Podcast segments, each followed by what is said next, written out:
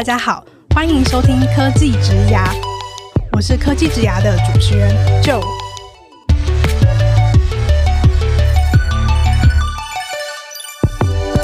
科技职涯是由 CakeResume 制作的广播节目，我们将会邀请在科技、数位等不同领域的工作者来分享他们的职涯故事和个人观点，一起来听听这些精彩的分享吧。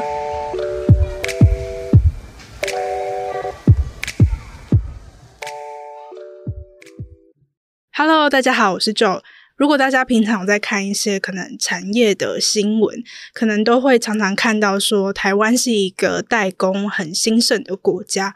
那在这样子的产业结构之下呢，台湾有很多隐形冠军的企业，他们可能是中小型企业，但是他们以一己之力就可以去撑起某个特定的产品在全球的产能。真的每次读到这种报道的时候，我都会觉得天哪，台湾其实真的很厉害。但是其实这样的代工模式，它虽然是一个台湾很重要的产业的特色，但是因为它本身就有着低毛率，然后可能仰赖它上游品牌的这种结构化的问题，所以它在营运上或者是在长期经营上，也都有它自己的挑战。那今天这集科技甲的来宾，他就是来自于其中这样子的一家企业，是专门做自动化制成设备的群益工业。让我们先来欢迎目前在群益工业担任 Sales 的 Ray。Hello，Ray。Hello，主持人好，还有各位线上听众朋友，大家好，我是 Ray，很高兴今天可以有这个机会来这里聊聊天。一刚开始呢，能不能先请 Ray 跟我们介绍一下群益工业是一家怎么样的公司？好的，谢谢哈，这也算是我的工商时间。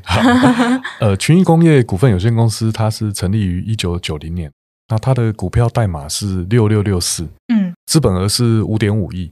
好，那目前在杨梅这边的员工总人数哈，大约是两百五十五位，包含现场作业的技术员哈，有来自菲律宾的同仁、越南的同仁，还有泰国的同仁，这就像是一个小型的联合国。嗯，真的。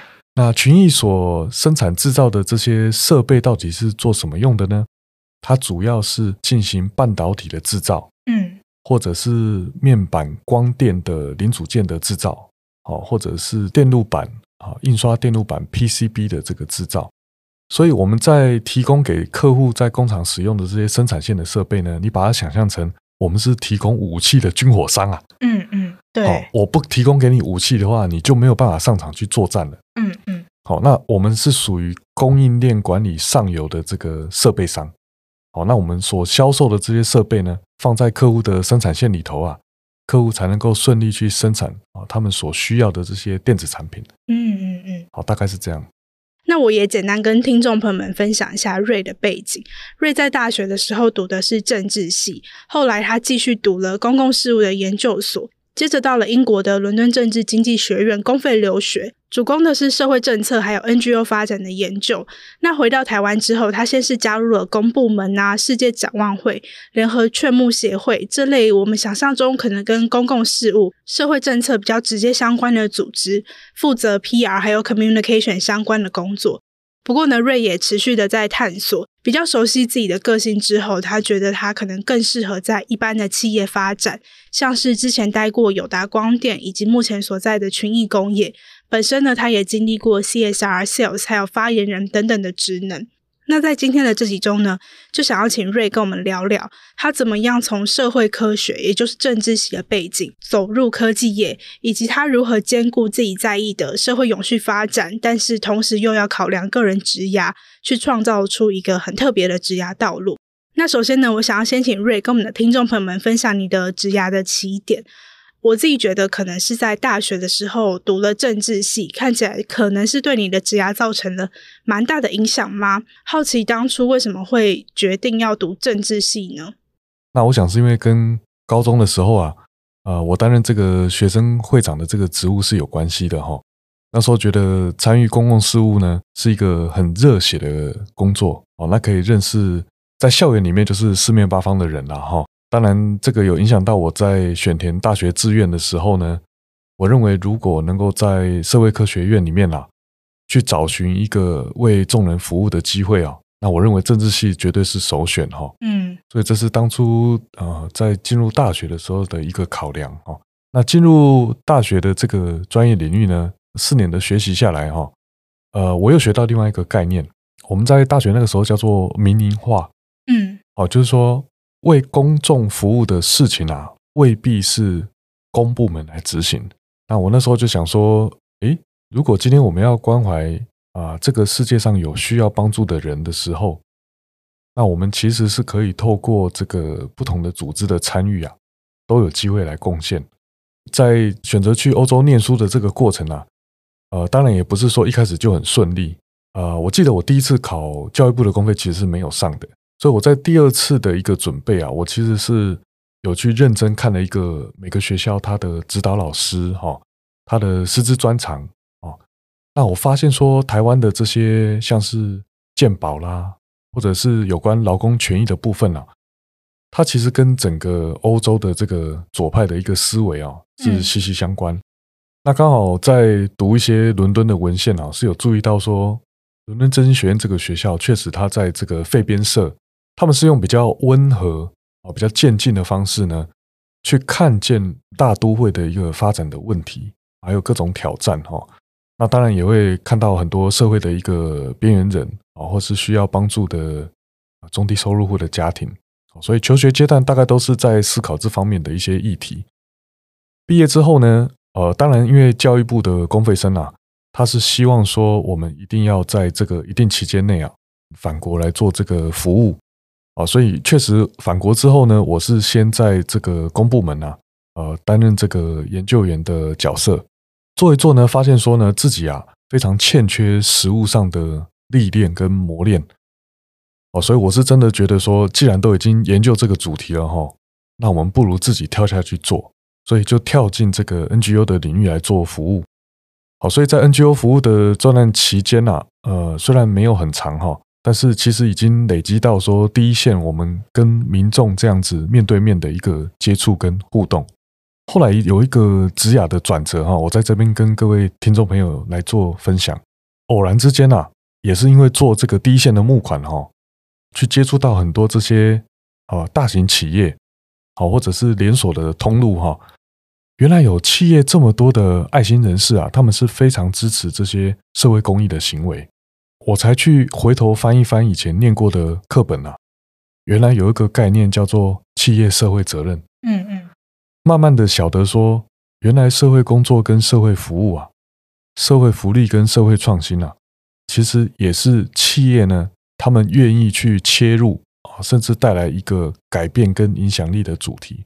那刚刚 Ray 也有分享到说，你有观察到说 ESG 是企业发展的基础，能不能请 Ray 简单的跟我们用一句话来介绍 ESG 这三个字分别代表的是什么样的意涵？一言以蔽之啊，呃，对人类与环境有益的事情，我们就放手去做。嗯，嗯，哦，最白话解释是这样子。讲深入一点呢，我认为就是三合一。嗯嗯，好，财务面的部分当然是公司它成立的时候它需要注意的一个主轴，但围绕在这个主轴的旁边呢，它需要有很多健康的元素。那这三个元素呢，其实就是我们对环境的一个保护的意识，我们对人的一个尊重与关怀，以及呢，我们对公司的一个制度啊，还有整个工作环境啊。呃，是否健全？嗯，哦，我们能够通盘来做一个考量。好，那我想这个是由上到下哈，甚至是每一位工作者啊，他在职场上必须要去认识的一个课题。好，因为这个今天讨论的主题，它已经不单纯是属于单一科系。嗯，好，你叫一个管理学院的毕业生来谈这个题目啊，他也未必能够发挥的这么全面。但是这是现在股东跟投资人。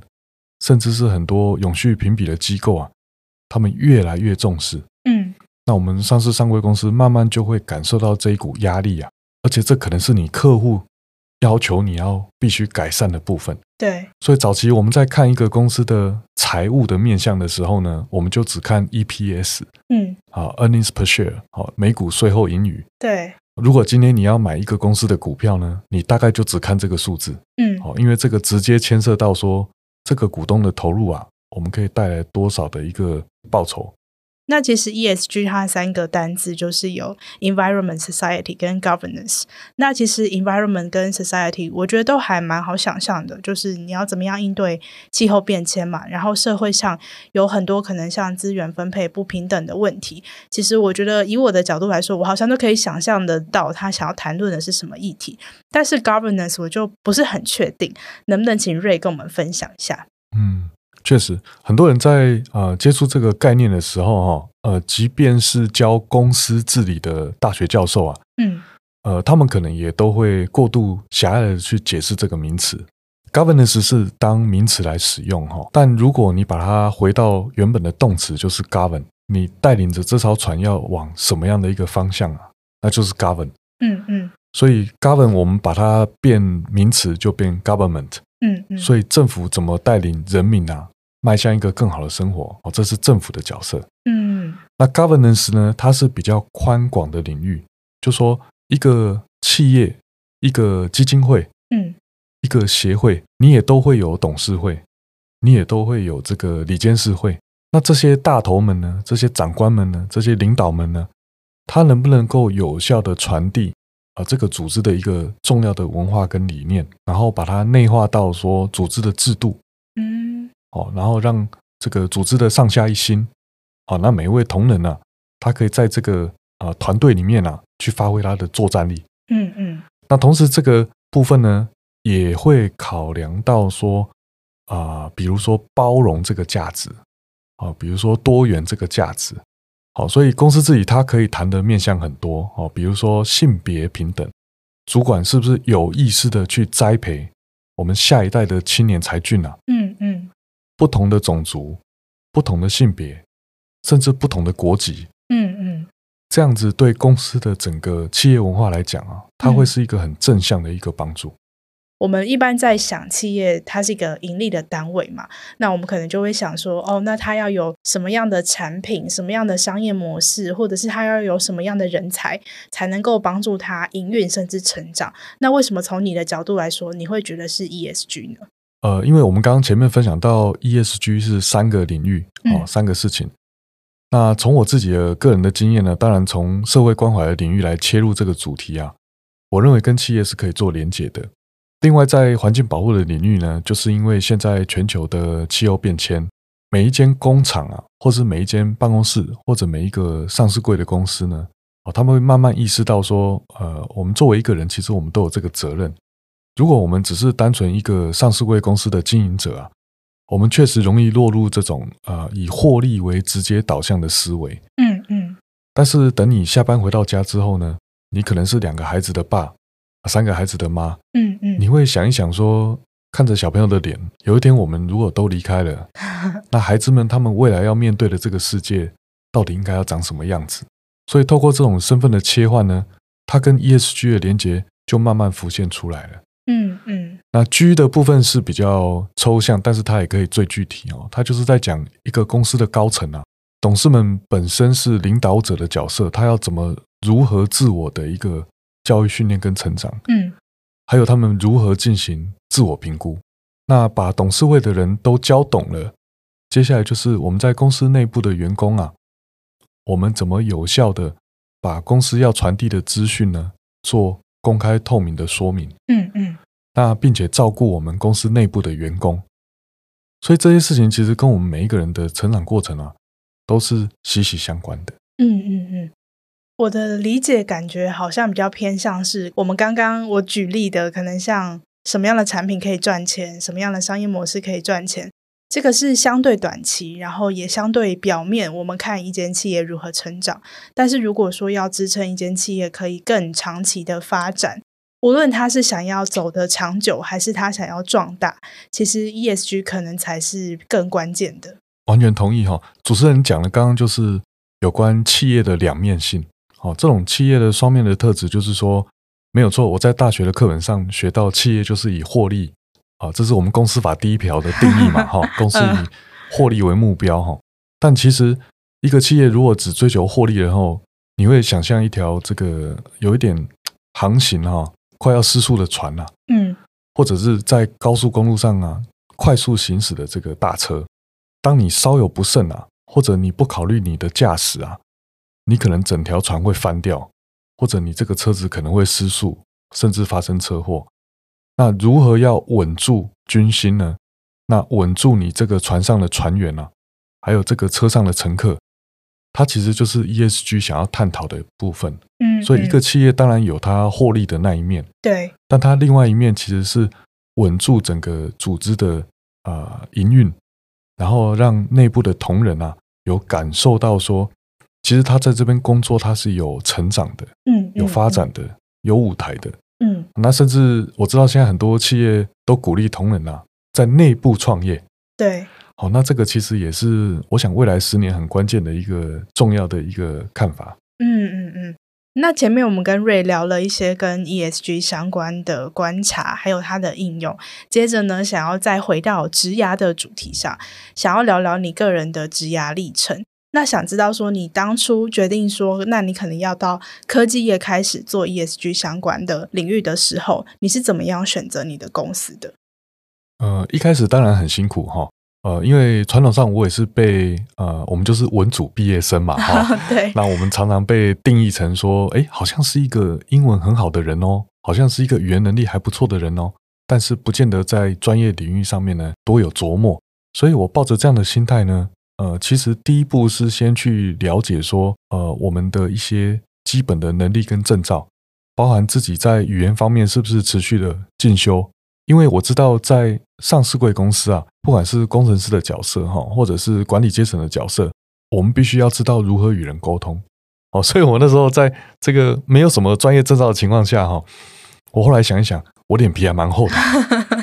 嗯，就算我听不懂这个印度人的英文口音也没有关系。嗯，哦，因为我们就是有那个胆子啊，去跟外国人开会。嗯嗯，所以我是抱着这样的一个心态呢，先锁定了。台湾的这个上市公司或者上柜公司，哦，那以全台湾目前大概一千七百多家来说呢，呃，我相信他们的资讯都是公开资讯观测站啊，嗯，呃，你可以直接搜寻到的资讯。对，也许有很多优秀的公司，但他们因为没有在资本主义市场上面运作，所以你看不到他们的公开资料。那我也是鼓励各位听众朋友，如果在求职这个部分啊，你想要搜寻到更多了解细节，可能还是要从。公开交易有股票代码的上市公司或者上柜公司啊，来做搜寻，并不是说上市跟上柜公司它就一定是人生的这个一百分。好，上市柜公司一样有很多的问题。好，只要是有人的地方，呃，组织都会有问题。嗯，那怎么去克服它？呃，去突破它啊，甚至再创这个组织的一个新的篇章啊，这个正好是我们求职的一个动力啊。好，所以跨入这个新竹科学园区哦，对我来讲是一个偶然啊，但也是一个必然哦，所以也要很感谢当初给我机会面试的长官。所以说，当初可能是因为要跨入一个新的领域，想说可能上市贵公司资讯是比较公开透明，也比较多的，所以是作为当时求职的首选。确实，那接着我也会想说，呃，难道我人生第一个五年的资历就要这样完全放弃吗？也未必。那如何把我第一个五年的一个资历啊，去结合到第二个五年的职涯发展呢？呃，我认为是关键。当你是一张白纸的时候啊，可能公司的比较年轻一辈的主管他也愿意教，但你我心目中都很清楚啊，其实身为一个上班族是很辛苦的哈。所以我们其实没有太多的时间呢，去教导下一辈。所以我在面试的过程中呢，是要去说服啊，这个面试我的主管们。即便我是一张科技业的白纸啊，嗯，我是一个电子业跟制造业的白纸啊，但我并不是毫无经验，所以善用自己过去在专案管理的一些经验，还有你面对呃每一个案子啊，你是怎么去化解人与人之间的一个冲突，嗯嗯，啊，试着去建立共识。那我在面试的过程中啊，我有一个很印象深刻的例子哈，因为那个企业主管看我以前都是 NGO 的经验嘛，他挑明的问了。这个瑞啊，你是不是每年劳工节的时候都会上街抗议一下？你是不是有在参加工会运动啊？嗯嗯嗯。哦，那我很清楚哈，这一题是拿来试探的，因为企业主他当然也很担心说，呃，员工会站在一个对立面，对，哦，或者是比较激进啊，比较草根啊，比较站在跟老板对抗的那个路线，嗯啊。那我想这就回归到你当初来应征的一个初衷啊。那我的想法是说。如果今天我有能力让这个公司、让这个企业它变得更好，运作的更良善，对环境更好，对人更友善的企业，那我身在其中不就很幸福吗？嗯嗯嗯。好，所以即便这个企业或这个组织，它可能一开始不是一百分，但就是因为我加入了嘛，好，所以我可以让它变得更好。嗯，我再举一个例子哈，在科技业、制造业，我们知道男生的比例总是比较高一点嘛，哈，平均来说。可是刚好我当初去竹科的这个上市公司啊，刚好我的这个小主管，还有我这个中阶的哈，到这个高阶的主管，刚好都是女性。嗯，那他们授权给我一个舞台，就是说。以男性为主导来统治整个公司的一个企业文化，哈，往往失之偏颇。嗯，所以我那时候协助公司去参加这个英国商会的一个 CSR 的评选工作，然后我也帮助公司啊来获得这个全球啊蓬勃性别平等指数的一个入选。嗯，这些奖项的背后呢，它其实意味着我们在公司的内部啊，我们要从观念的改变着手。过去我们认为说讲性别平等就是只照顾女性，但我反过头来问大家，主科里面也有单亲爸爸，其实辛苦的男生也很多，嗯，所以真正的性别平等是大家都能考量到不同的身份，就是你对于一个角色的切换性，你了解不同的人在不同的场合呢，他永远会面对一些抉择，啊，永远都有生活上的困难，可是我们知道。用我们自己的专业啊，来协助同仁，哦，所以它后面可以有很多的应用哦，嗯，比如说在 HR 的设计，你能不能够弹性上下班的制度，嗯，因为孩子的爸可能要接送，哦，或者是有照顾长辈的这个长照的需求，好，还有就是说啊，公司是不是提供相对应的一个友善的空间，能不能在薪资福利方面啊，给予同仁多一点的支持跟协助，嗯嗯，好，所以一个概念讲出来很简单。但是他要真正去落实的时候啊，他是可以有很多变化的。嗯，那我也从中获得很多工作的成就感。嗯嗯嗯。那接下来想要跟你多聊聊你目前在的这份工作，想知道说当初是在什么样的契机下加入群益工业的？啊、呃，如前所述哈，我曾经在新竹科学园区服务过一段时间。当然，我自己是一个呃勇于尝试冒险的人呐、啊。嗯。所以，当我对环境永续这件事情已经有基本的概念呢，而且也执行过一些专案之后呢，呃，我又想要做一个突破了。那这个突破就是全方位的发展。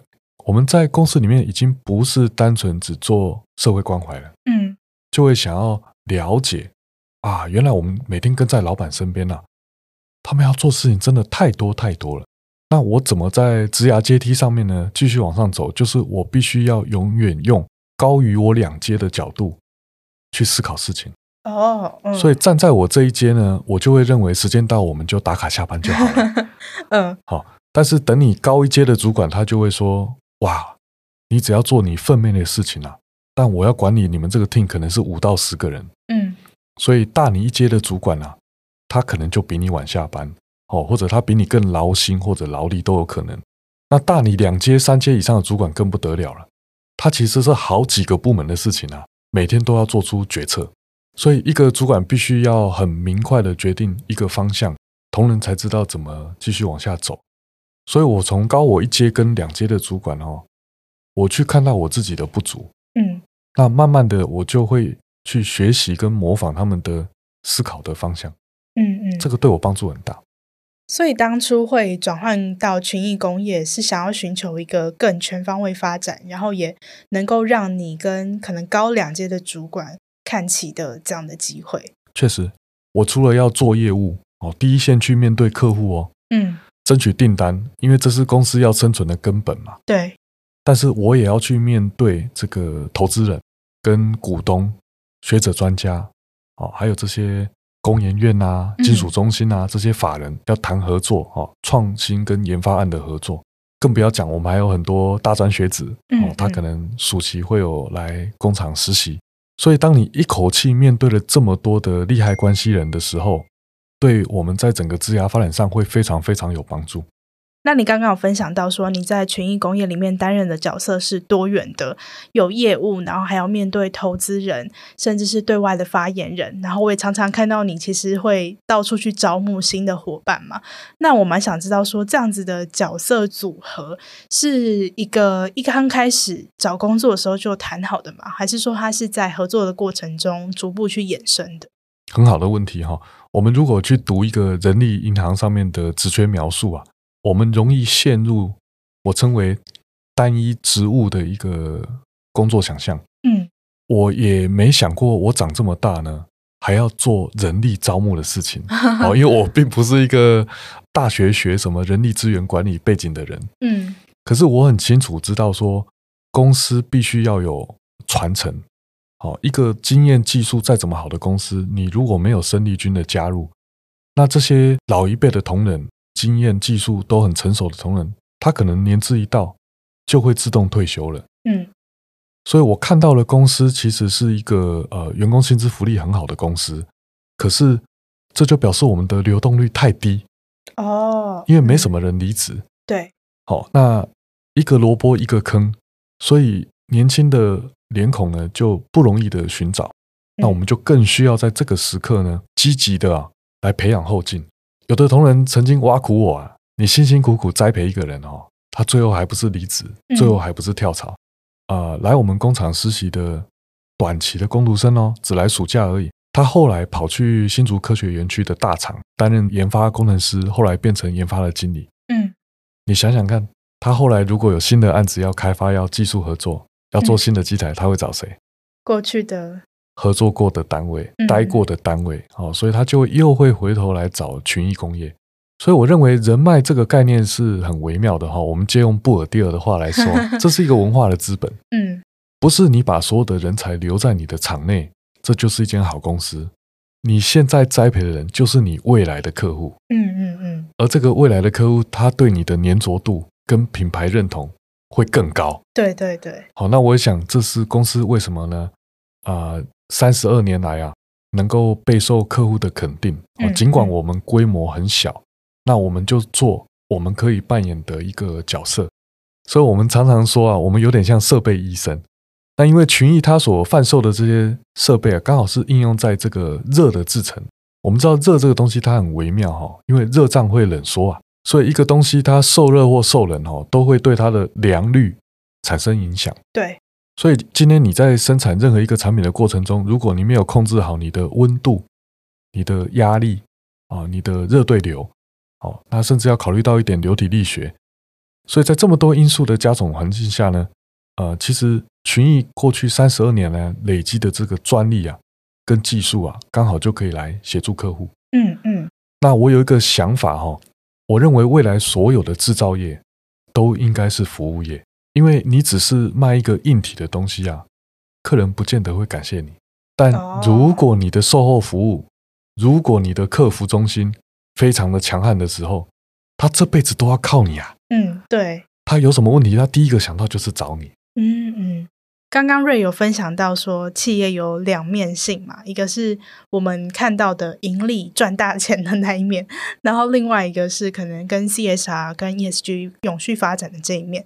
那想知道说，你目前在群益工业针对可能像 CSR 或是 ESG 这样的领域，你们有哪些投入？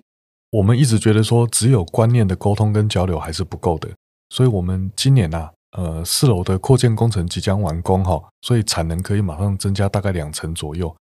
但我们不是只看我们的四楼哈，我们是把五楼的屋顶啊，我们已经正式发包第一期做太阳能的工程。嗯嗯。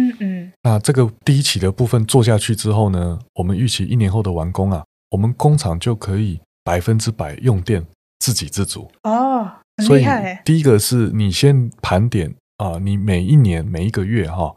你使用的用电量是多少？因为你要有数据，企业才能做管理。嗯，那用电的度数本身就是一个数据。掌握这个数据之后呢，我们再观察自己用电的变化。那加上我刚刚讲的产能扩增，我们把它通通抓进来计算，再去设计呢适合的这个太阳能屋顶。好，那我们当然也考虑到售后的一个维修跟服务啊，哈，所以我们也预留了未来做第二期太阳能工程的一个空间。那这样子不仅我自给自足啊，嗯嗯，我将来多发的这个电啊，我们还可以再回收销售给台电，嗯嗯，所以这个又增加了公司未来的收入，嗯嗯，哦，所以在环境保护的部分呢，我们知道用电是我们对环境最大的冲击，所以我们在能源这一块是正在执行中。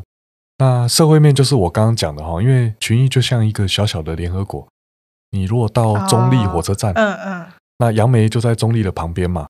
你可以感受到啊，到了桃园啊，这个工业的城市啊，嗯，真的都是外国的朋友，嗯，好，不管在中立的前站跟后站，你可以很明显的感受到。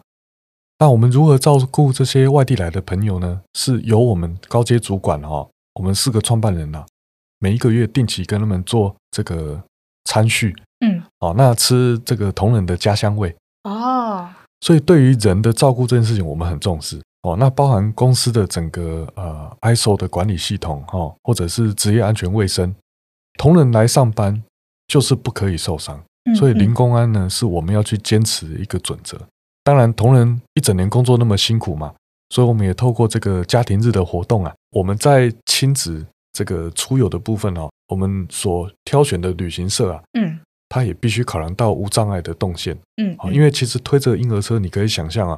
其实爸爸妈妈在行动是很不方便的，嗯，好，所以整个这个活动的设计，包含我们对旅行社的挑选啊，我们是要请旅行社计算它游览车的碳排放的。哦，这个程度。是的，是的，是的。那呃，旅行社一开始一定也会有点抗拒，哈，他就打一堆 问号给你看。他想说为什么要做这个？何苦呢？何必呢？为什么呢？哈、嗯，那我们也会去教育训练我们的供应商，是说你现在不做，你可能就是温水的青蛙。嗯，但你现在学会了。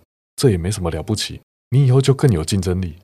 那公司将来就很清楚我们的用碳的数据，嗯嗯，我们就可以做管理，再进一步看看怎么把它做抵消，嗯，嗯，好，这就是碳中和。好，那公司因为是外销导向哈，因为我们百分之七十的这些高阶的机台都是外销的，所以未来外销一定会有被课这个碳税的问题。客户我们现在很多在海外的工厂哦，他们是整厂新厂的规划，所以他们一开始就希望说。供应商本身啊，对环境的负担啊，是有同步考量进来的。嗯嗯，好，所以我们在机台的一个节能减碳，我们是有专利的。好，所以我们帮助客户省电，哦、嗯，客户未来就省下他的电费账单啊。嗯，那这样对他的新厂的规划更是大大的加分。嗯，好，不过我们也很清楚啊，客户的采购永远都有成本的考量。对对对。好，所以在做节能减碳跟 ITU 这种事情呢、啊，呃，其实我们是选配的概念。好，所以客户他当然是可以选择的，嗯嗯，哦，他可以选择一个基本款，但他可以选择一个爱地球的款式，嗯嗯。好，那我想我们在商机跟我们对人的照顾啊，都是会有它的长期的竞争力。嗯嗯嗯，那我想要回到 Ray 个人的职涯，有一个好奇的地方。前面我们聊了你的两段算是职涯的历程嘛，一刚开始是呃到了英国念书，继续去读一些跟 CSR 相关的主题。那回来之后是把比较多的时间放在 NGO 或者是跟政府相关的组织，再来又跳进了科技业去做 CSR 相关的工作。那想知道说整体来说。你对于你的职涯有什么样的目标跟想象？这是一个很重要而且很深远的问题啊！哈，呃，人生有些事情它是不可预料的，但呃，in the end 哈，我们都知道说，呃，这凯因斯讲的了哈，呃，in the long run we all die，好，嗯，我们总有一天要上天堂了哈。那在活着的这每一天呐，至少我们对人类社会是有小小的贡献的。好，那留下一些。正向的、善良的文化的遗产很重要哈，所以我试着自己去实践它的过程，就是说，呃，我其实是鼓励呃年轻一辈的同仁还是要阅读，嗯，有一些生活我们不可能亲自去体验它，但是我们可以透过阅读去理解呢，呃，人世间万事万物啊，啊，世界各国啊，大家所在经历的事情到底是什么啊？那我们从中可以获得什么人生的启示？嗯嗯。那我自己从每一次的这个社会公益的活动呢，呃，虽然很忙碌很累，可是那个小小的这种喜悦啊，我觉得那个不是金钱可以比拟的。哎，那我也蛮好奇说，如果你今天完全不用考虑职业发展，单纯就凭借着你的理念去投入一个你想要做的事情，你会想要做什么？哦，我每天都在跟我老婆讲，说我退休后到底要做什么。嗯、那我在想，因为我真的是一个很爱讲话的人呐、啊，嗯嗯，啊，所以搞不好以后呢，我去电台啊，去应征 part time，或者是我可以去图书馆当志工啊，说故事。那最重要的是把我们的经验啊，继续传承给年轻一辈，这也是永续发展的定义。嗯、对，哎，真的哎，所以其实你也是把永续发展的想法纳入你自己的职涯考量里面了。或者是也不是说职涯而已，就是你对于整个人生的考量。所以我现在担任那个教育部有个计划哈，叫台湾 GPS，它就是鼓励啊青年学子要继续来争取这些政府的资源啊。好，那我们在桃园在地其实也有很多的基金会了哈，像我们在这个电路板公益基金会呢，从国小开始的一些环境教育的工作啊，啊，我想我们在地的企业都是很愿意来呼应的。小朋友从小时候的一些学习跟起步阶段呢，呃，他们对环境啊跟对人啊，他们都是有想法的。哇，我觉得还蛮有趣的。其实对于 CSR 或是对于 ESG 的讨论，我自己也是有持续的在关注。可是可能因为我个人历练的关系，所以可能对于 CSR 跟 ESG 的想象都停留在比较表层。那今天很开心可以邀请到瑞跟我们比较深入的去聊聊。到底这些 ESG 它背后代表的意涵是什么，以及它实际在企业如何运用，然后运用后又带来哪些价值？可以从比较宏观、比较高的角度去看这些操作，我觉得真的蛮有趣的。那也跟瑞聊聊了他个人的职涯历程的发展。那一刚开始是念政治系嘛，那毕业后也念了跟 CSR 相关、社会议题相关的研究所。那本来是在公部门啊，或者是 NGO 去从事相关的工作。那他后来也考量了可能台湾的产业发展，他个人的职涯发展，所以他选择加入了科技业去做 CSR 这个主题。我觉得这些历程还有这些思考，我自己也从中学到很多。那如果大家想要跟 Ray 有更多的交流，也可以在这集的单集简介中找到他的 Cake Resume Profile，里面有他的 email。那也谢谢听众朋友们的收听。接下来科技职涯 Talent Connect 会为大家带来更多有趣的内容。如果你喜欢我们的 Podcast，欢迎订阅、追踪和分享。也欢迎到科技职涯的 IG cake risley 打 Podcast 和我分享你的想法。我是 Joe，大家下次见，拜拜，拜拜。